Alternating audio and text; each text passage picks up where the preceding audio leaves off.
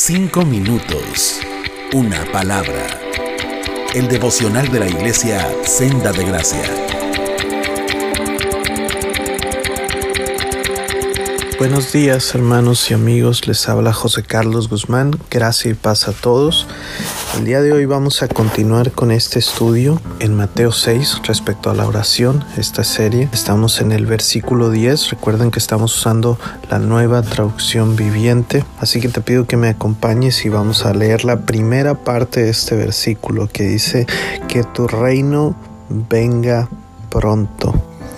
Y bueno, veníamos terminando el versículo pasado con la importancia de que sea santo tu nombre, que sea santificado el nombre de Dios y esto involucra muchas cosas. Como les mencionaba, todos los seres humanos fuimos creados para glorificar el nombre de Dios. ¿Qué es glorificar el nombre de Dios? Es levantarlo, es que toda la gloria, todo el honor sea dado a Él y hay muchas maneras de hacer esto. Entonces entramos a la primera parte de esta oración que nos dice cómo va a ser glorificado ese nombre y es viniendo el reino de Dios a esta tierra y que venga pronto. Quizás puedas pensar en no, pues que venga y se acabe el mundo. No, aquí es que venga pronto en el sentido de que llegue a más vidas y vamos a comenzar tomando principios desde nuestras vidas. ¿Cómo puede venir el reino a nuestras vidas? ¿Cómo podemos orar para que el reino venga a nuestras vidas? Bueno, que venga y sea santificado, transformado cada vez más tu vida, la mía, conforme a las enseñanzas de Jesús. Recuerden que Él es nuestro Rey y Señor.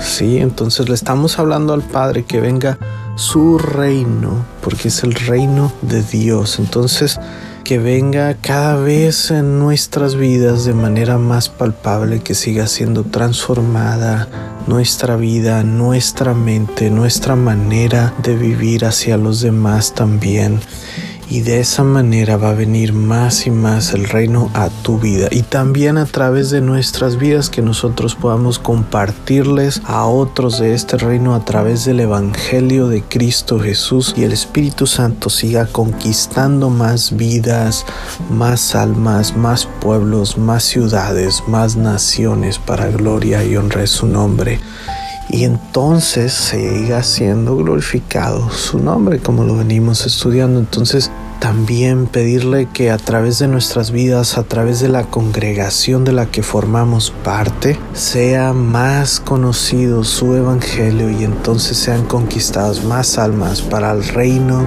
de Dios.